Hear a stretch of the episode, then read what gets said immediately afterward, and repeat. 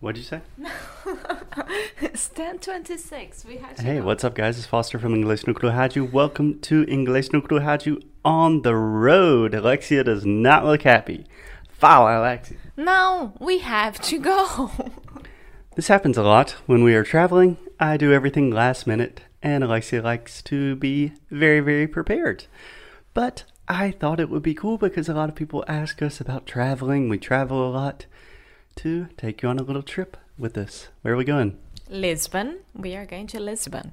Yes. Yes. Cool. Very excited. Just for four days, we are spending the Valentine's Day there. hmm In this case, you can just say Valentine's Day. You don't need to say the Valentine's Day. Okay, we have to go. Bye. Happy Valentine's Day. I will check in with you guys later. Beijo.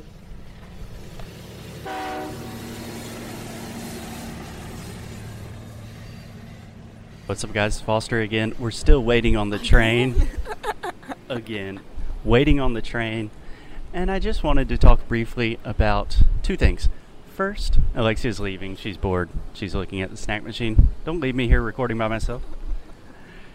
So the first thing I was thinking about is when you are taking an Uber, a Bolt, a taxi, when you're on the bus or train or anything, that is a great opportunity to talk to people. So we just arrived, we took an Uber and we started talking to the guy. Turns out he was from Rio de Janeiro, Novo Friburgo. Nova Friburgo. Yes. Whereas my Okay, we're getting on the train now. We will continue this conversation later.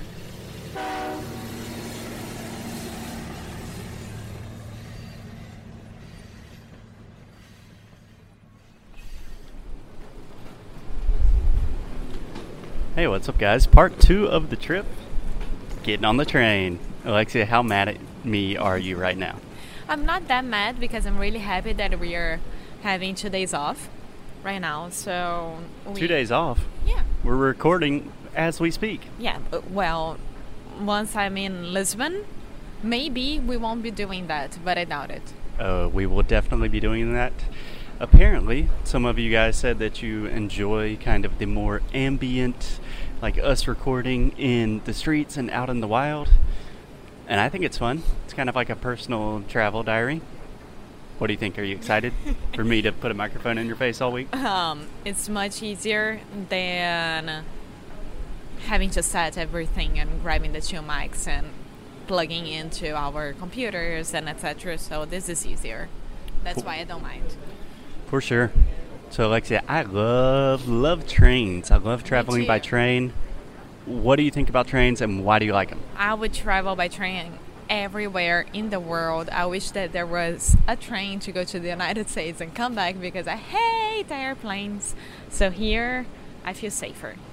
Okay, statistically, not sure if that's true, but I also love trains, and I think the reason I love trains so much is it's just kind of the right speed, not too fast, not too slow. It's you, really fast this one. yeah, this one's really fast, but you can see things going by. You can see different landscapes, and something I really love about trains is you normally start in the city, more or less the city center, and then you end in the city, so you don't have to go to the airport, get a taxi, all that. Yeah, I think it's much easier as well. Um, we do have the passengers problems, as we can see right now. Just like um, with the airplanes, they make a line before Yeah. opening. It's just tourists being tourists. Something that we do a lot, and I think a lot of people do, is judge other tourists while you are being a tourist. I'm a super tourist, and I don't mind. I love it. Yeah. So anyway, we are taking the Alfa Pendular. From- Pendular. É...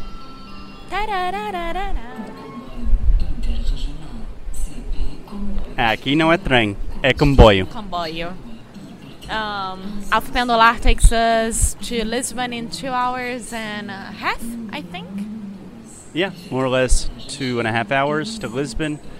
Pretty easy. And when we get there, we will maybe give you an update. Okie dokie. Bye. Unless I get really bored on the train, then I'll just turn it on. We'll see how it goes, my friends. Anyway, love you guys. Bye bye. Bye bye.